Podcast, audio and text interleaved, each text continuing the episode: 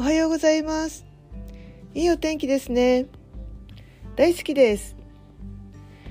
毎日マイナスなキーワードを耳にすると自分もそれが頭から離れなかったりしてネガティブな思考になってしまいますね。